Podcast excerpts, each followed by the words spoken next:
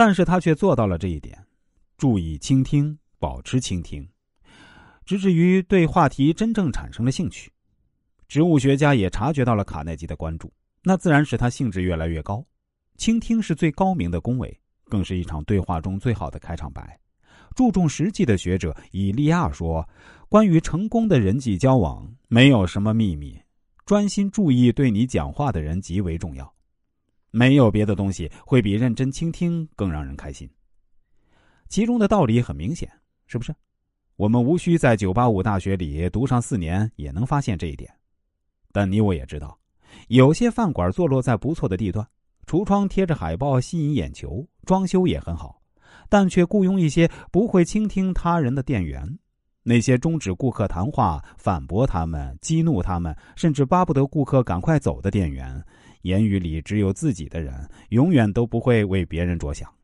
因此，我们首先要倾听别人讲话，这样才能被别人所接纳。最终，我们说的话自然也能够受到积极的反馈。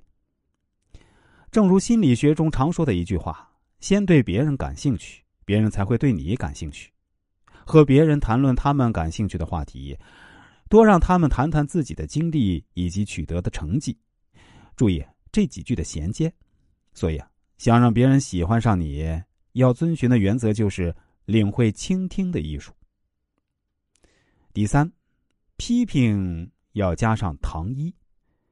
在生活中，我们常常会发现，很多夫妻吵架的原因就是每一方都觉得是对方的错，然后拼命的说自己的那堆道理。但是试想一下，在对抗和苛责中，谁愿意主动服软？谁发自内心的认错了？卡耐基在《人性的弱点》书中呢，也直白的写道：人们都愿意接受夸奖，却不愿意接受批评，这就是人的本性。